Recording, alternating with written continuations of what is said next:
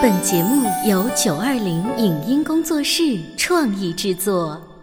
潮爸辣妈节目版权归合肥市广播电视台所有，任何未经允许的传播行为均属违规。欢迎与九二零影音工作室沟通合作事宜，电话零五五幺六三五零九三五六。走在大街上，我希望听见别人叫我小姐姐、小姐姐、小姐姐，而不是哦阿姨。但我最爱的称呼是妈妈。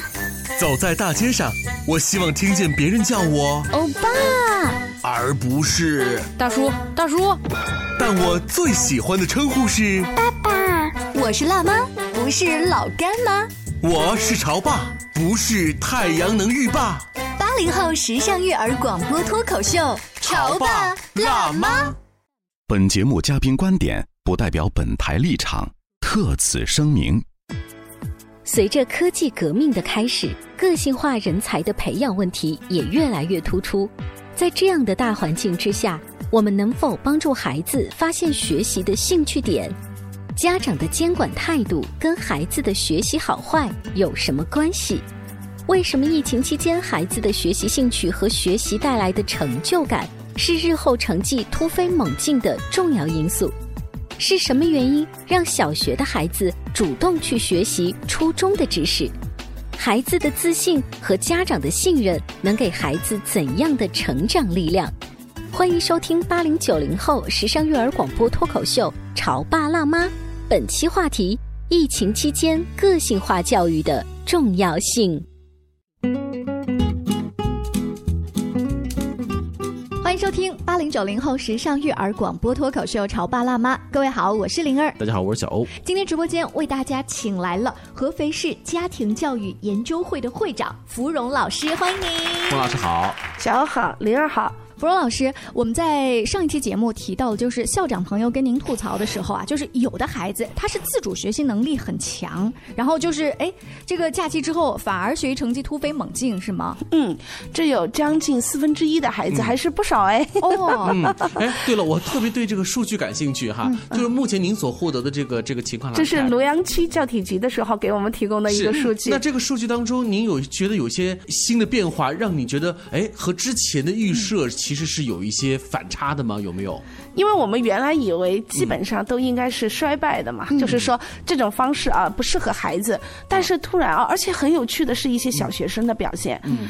我不知道嗯两位有没有在那个疫期期间看过一个网络上面的段子，说有一个小学生直接跑到了高中去听物理课。哦，我听说过这个事儿，是吧？呃，这样的事情真的很多，叫超前学习的孩子出现了。那这个超前学习是因为家长因为那段时间他们也不上班，他们在家陪着孩子一起学，或者是给他补高年级的课，还是这些孩子就天生就是别人家的孩子，他就会学习？不是，这跟家庭教育有关系。哦就是尊重孩子。嗯，因为我们是做了两个个案方面的访谈啊。哎，这样的孩子会有什么样的一个特点呢？他们两个的家庭非常有趣，就是一个呢是高知家庭，就是爸爸妈妈都是我们科大的老师，都是高知家庭。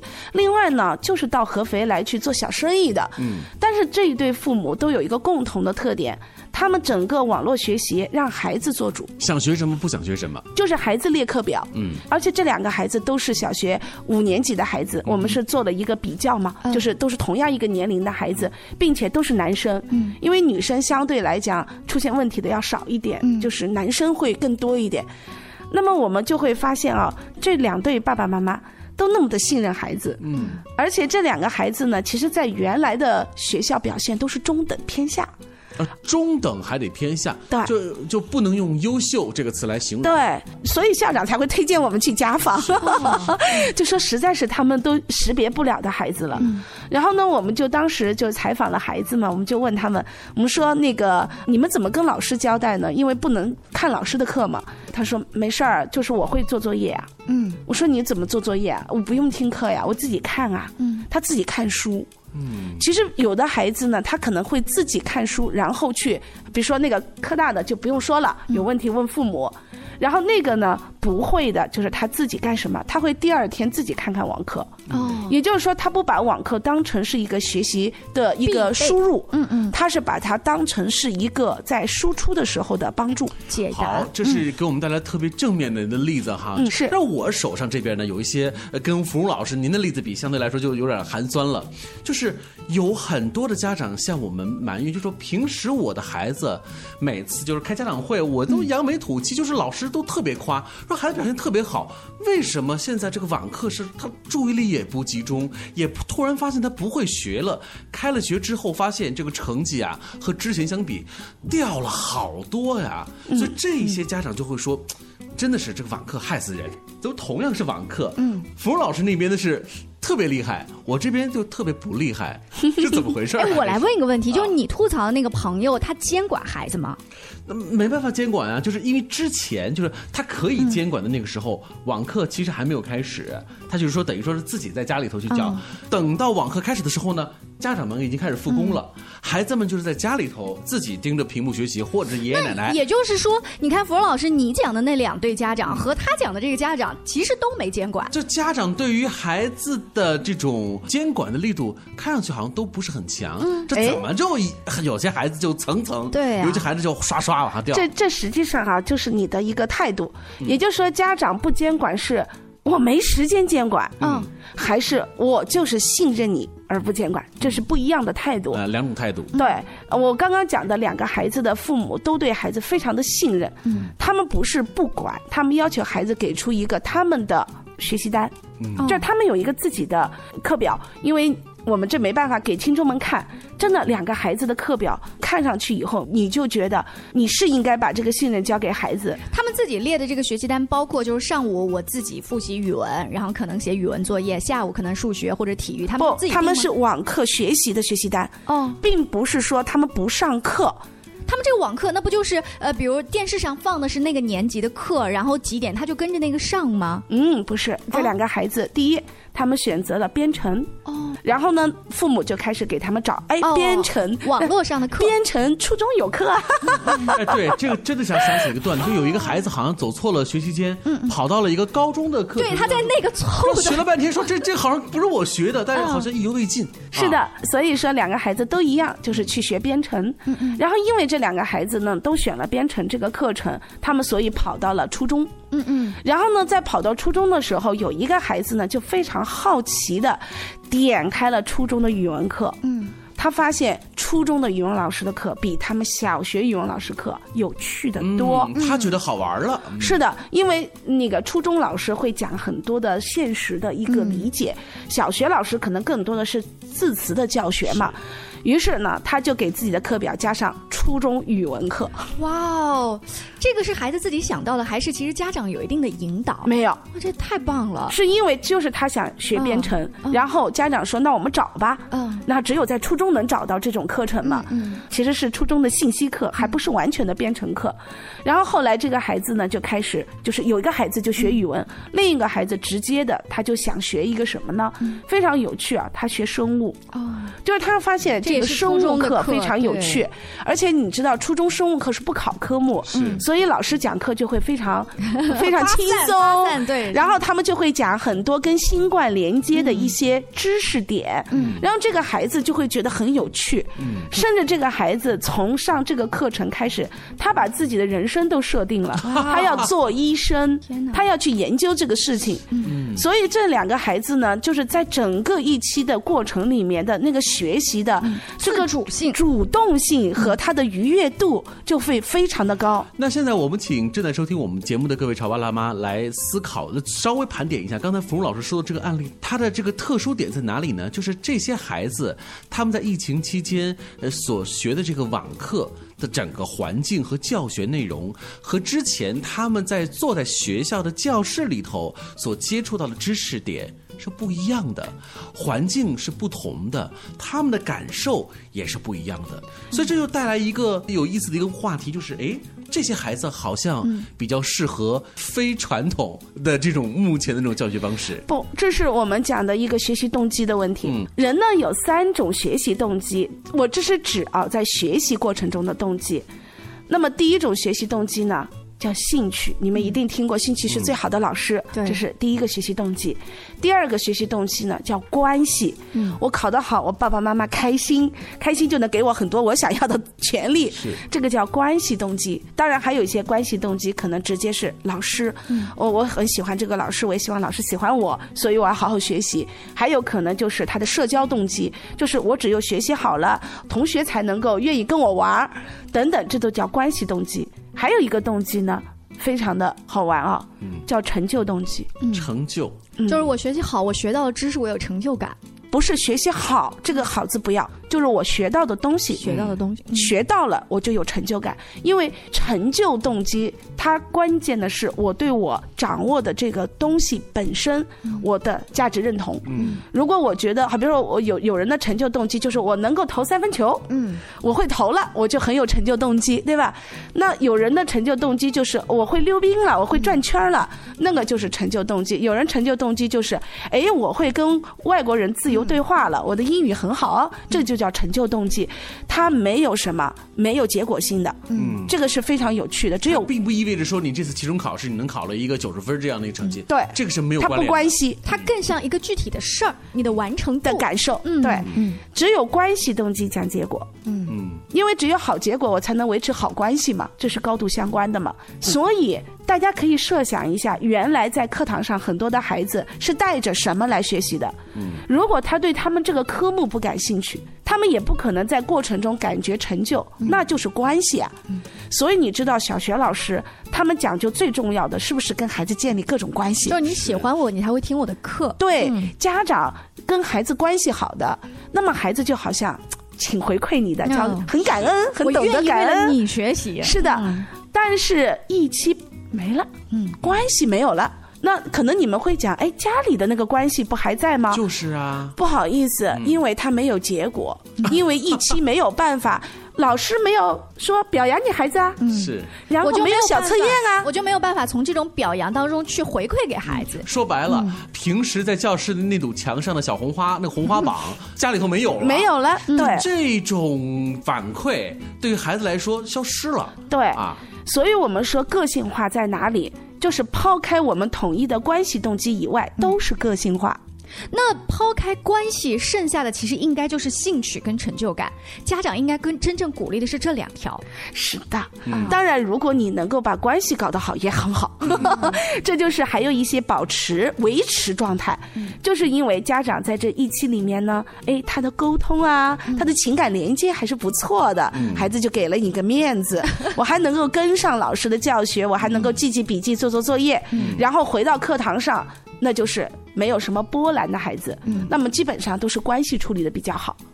那么出现两端问题的，就是表现特别好的和表现特别差的，嗯那就一定是这个关系都没有处理好。嗯啊，然后呢，他的兴趣跟他的成就感又不知道找的到底好不好。对那行，我们先来休息一下广告，之后请芙蓉老师啊跟我们接着来聊一聊这种个性化的教育为主的情况下，你如何来激励孩子的兴趣和成就感，又让关系变得更好呢？广告之后咱们接着聊哦。关于和孩子沟通呢，我是想先处理好彼此之间的情绪，然后再去搞定他具体的问题。我们家长经常在一起讨论，怎么样从小才能培养好他的学习习惯我是惯。后来通过学习才发现，孩子行为背后是有另外一种需求的。陪你一起吐槽养育熊孩子的苦，陪你一起追忆曾经自己的小世界。八零后时尚育儿广播脱口秀，潮爸辣妈。潮爸辣妈播出时间：FM 九八点八合肥故事广播，每周一至周五十八点三十首播，次日十一点重播。网络收听，请下载荔枝 FM、喜马拉雅，搜索“潮爸辣妈”订阅收听。官方抖音号“潮爸辣妈”。你在收听的是《潮爸辣妈》，小欧零二，叫你变成更好的爸爸妈妈。本节目嘉宾观点不代表本台立场，特此声明。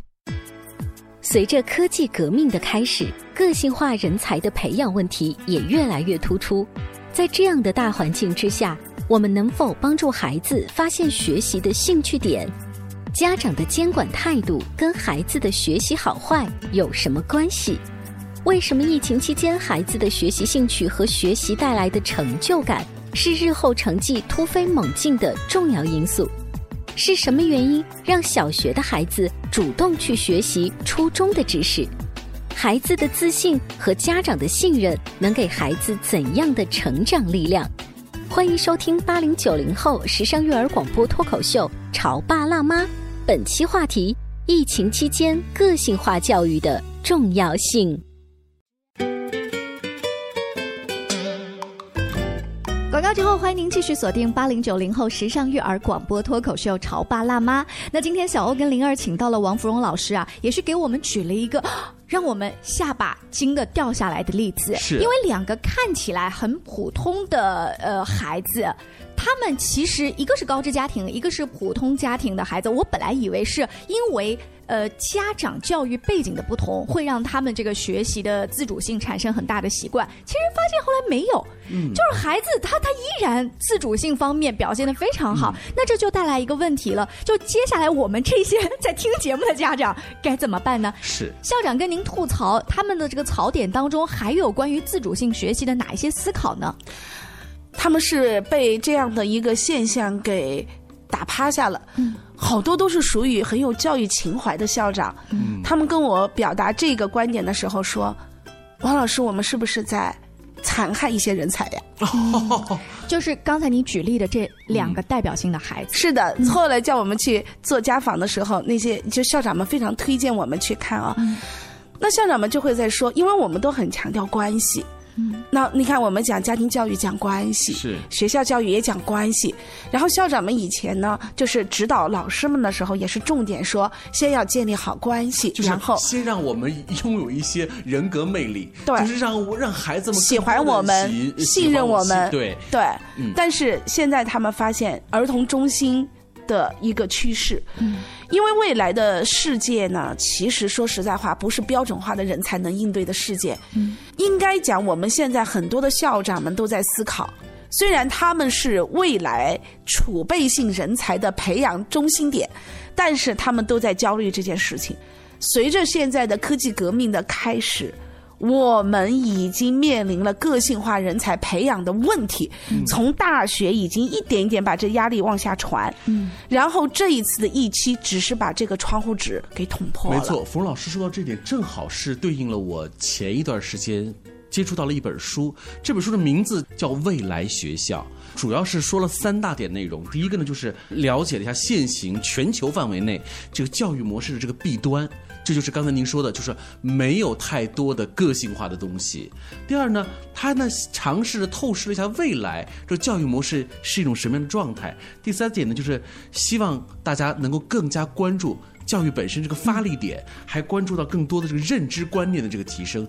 我想，因为这场袭击全球的疫情，更让我们关注到了这种一平之隔的情况之下，我们把教育如何做好，这和以前好像是真的是不太一样了。嗯，这层窗户纸真的被新冠病毒给捅破了。嗯，然后校长们就发现，他因为他们更关心的是这将近四分之一表现非常优秀的孩子们是怎么那么优秀。嗯。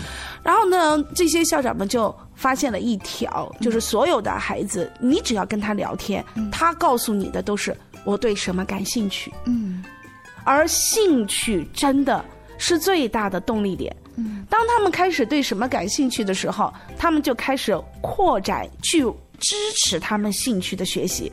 这个兴趣他先发现，发现了之后，他背后有特别尊重他的家长，去给他这个空间。对，嗯，就举一个例子啊，那个喜欢搞编程的小孩不是开语文课的吗？嗯，有一次他们的编程老师，哎，就是叫信息课老师，不能叫编程啊，他就说了一句话，他说这个历史上所有的科学进步都是以数学最完美的公式完成的。如果你不懂得在数学逻辑系统里面，你未来根本走不进程序的世界。嗯，然后这个孩子回来，默默的把他们班上的数学课打开看，真的，他无意当中被这句话点燃了。是的，因为他想成为程序世界里的一员。是。那个语文是因为他觉得好玩儿。哎，这个孩子默默的回家打开了数学课本，不是因为他的数学老师告诉他，我跟你说哦，数学很重要哦，是别的课的老师无意当中的一句话。对。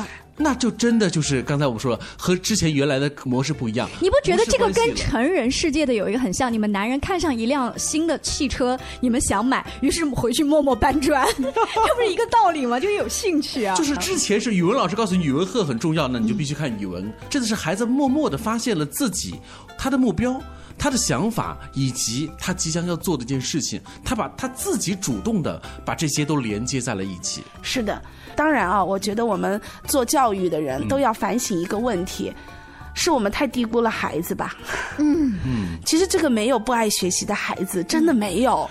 是，而是他自己的兴趣点有没有陪伴他、鼓励他找到，或者是说我们在现在的这样的一个大环境之下，我们能不能去容易的发现孩子的兴趣点，或者是帮助孩子去发现他们自己真正爱什么？这是我们作为每一个教育者需要关注的点，而不是我们。只是关注我们今天完成了什么教学任务，完成了什么教学目标。是的，所以校长们呢，就是希望我啊，来借助你们向大家传播这个责任是家庭责任，不是学校责任。哦，因为学校他们尽管他们已经懂得这个道理。但是你想想，我们一个班五十多个孩子，尽管我们很多的学校已经投资了各种各样的社团啊、兴趣开发的活动中心啊，但是量是绝对不够的。嗯，所以。这个就是家庭教育责任了。好，芙蓉老师，当您问了那些孩子他们共同的特点，发现他们滔滔不绝的跟你谈他们的兴趣的时候，这是第一条。还有呢，跟这些孩子发现的共性，自信。嗯。这些所有表现比较好的孩子，突然发现了他们的生命非常非常的有意义和价值。就是他爸爸妈妈做生意的，是从我们北方过来做生意的，然后在合肥买的房子，然后孩子在合肥学习的。因为一开始的时候，他们觉得自己好像，哎呀，学习中不溜。不是，这不是那个合肥老市民的感觉啊，了解吗？总觉得好像有一点点被歧视感。嗯。但是这一次结束了以后，这个孩子似乎好像就没有这个感觉了。嗯，倒不是因为他什么成绩上来了，是因为他找到了自己的生命在自己生命上的意义。嗯，这就感觉是。一在汪洋大海当中，他有一个自己的一个锚定点了。对他，他觉得他他也没空去理那些 其他的所谓的，好像我是个外地人这样子的想法了。是，或者是说他已经开始将他的注意力焦点嗯集中在我怎么成就自己上面了。是，所以这个孩子给我感觉到他的力量感更大。嗯，就是他会知道，他说我爸爸妈妈其实支持不了我做什么，我只有靠学习。嗯，如果我学习不好，我的理想就实现不了。这就是这个孩子跟我们说的话。嗯，那我们突然会觉得他已经成为学习的主人了。嗯，其实孩子叫开窍了吧？啊，就是我们经常讲开窍。什么叫开窍？就是他终于知道学习是成就自己的一条路径，而不是学习究竟为谁而学？对，而不是压迫自己的一项 什么别人的任务，为了关系而勉强的一件事情。嗯，所以这种孩子感觉很有力量。那为什么讲它是家庭教育的问题呢？就是信任。嗯，这就回到了就是父母要该做的一件事情——信任。您在上半段的时候就提到，这两组家长都很尊重孩子自己去安排网课。对，嗯，这个信任是它是一种很有趣的心理能量。嗯，跟信任动作差不多的叫放纵。嗯，都是不管孩子，就是信任孩子，也是不去管孩子。嗯，放纵孩子也是不去管孩子。哎，你知道信任孩子这个事儿特别难，就回到刚才你讲的网课，有的家长呢就是说，我也想带你去拓展一下知识面，看看什么计算机课程。是是但是你说你自己三年级的课你都没上好，你说哎太了。对你我怎么带你去看其他的？正在听我们节目的各位家长，恐怕也在盘算着自己呀、离这刚才冯老师说案例的这个距离到底有多远？可能就想说，我也想做到，但没办法。这个现实生活当中，尤其对于孩子来说，真的是很累。对他会不会觉得说，我要先把本身的这一碗基础啊，这个饭给吃好，咱们再去补充其他的营养？嗯，这就是我们的一个儿童教育哲学观点的一个变化了。哦，我们现在的儿童。好像是一张白纸。嗯，我们的观点啊，他们是一张白纸，然后我们要通过成人世界的引导，让孩子在这张白纸上画出自己的人生。这是我们现在的教育哲学。嗯，似乎哎，孩子都是白痴。孩子什么都不懂，嗯，孩子需要成人世界的引领，嗯，但实际上，真正的最前沿的儿童哲学是儿童中心主义，嗯，就是儿童是完备的，就这个生命到来的时候，他的人生使命也就全部。就清晰了，嗯，就好像中庸说的“天命是为性”，嗯，啊，我觉得我们中国老祖宗真的好厉害啊，他就会告诉你，其实这个生命来了，它就一定是有意义和价值的。其实他所有的智慧已经在那儿了。还有就是大脑的发展的趋势性，就是我们每一个人的大脑的发展到一定的程度就要分开，向某个优势开始寄居，这个过程是自然的，不会不分的，嗯，只是分的。早和晚，嗯，分的越早，优势越突出；分的越晚，优势。就 可能我们就还是用“开窍”这两个字来形容，就是有的时候那开窍早的话，看上去就会这不是开窍哦，这不是开窍，这是大脑的自然发展，嗯，这是跟他的接触环境有关系的，嗯，比如说你看啊，那个小朋友他为什么对生物接触很重要呢？因为他爸爸妈妈就做生意卖菜的嘛，嗯，然后他们家其实经常的是因为这个菜怎么保鲜啊，然后呢这些菜怎么能看上去更能有卖相啊，嗯，其实就动用了。很多在生物方面的一些理论，所以他其实对这个方面的兴趣，是在这个环境里被引导到的。对，然后那个科大的那两位呢，因为他们两个是典型的理工父母，他们就觉得特别缺少人文修养，所以其实他们在家里面从孩子很小的时候就很重视这个人文的修养，所以这个孩子对于语文学习，其实在内心里的追求是高的。嗯。所以他对于他的小学老师的教学是不满意的，他跑到初中，发现人家那个教学是能满足他的需要的。换句话来讲，就是你的一个环境一定会引领孩子朝着某个方向，在聚合他的优势。信任的背后是什么？就是让孩子自己的这个自然选择的速度变快。嗯，但是如果啊，我们要是不去信任孩子，甚至我们可能。因为不信任孩子，我们很多的家长会用一种东西作为交换，然后让孩子服从他们的管束，就是用电子产品。你知道这个危害有多大？最后这个孩子什么都没有了，就是他的优势发展就停了。嗯。他就是换了一条道走了，对，一下子就进入到了游戏世界去发展自己的优势去了，在现实的发展，他就会停止。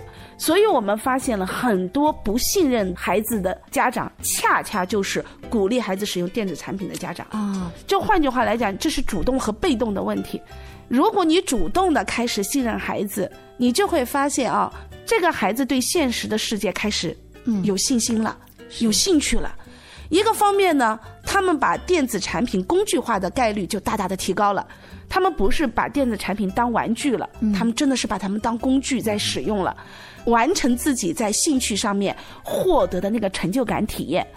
那么这是一个良性循环。嗯，今天我们请蓉老师在我们节目当中，通过几组数据的对比，你就会发现孩子的学习的能力和我们家长的信任之间的关系是多么的微妙。是的，而且我觉得像这样子的一期节目适合反复听，就是家长你不要听过一次就觉得哦，我立马就革新了，是不是？要经常听，经常去悟当中的道理。在你不信任孩子的时候，你再拿出来听一听啊，在荔枝 FM 还有呢喜马拉雅等等当中，可以搜“潮爸辣妈”。订阅收听，下期见，拜拜，再见。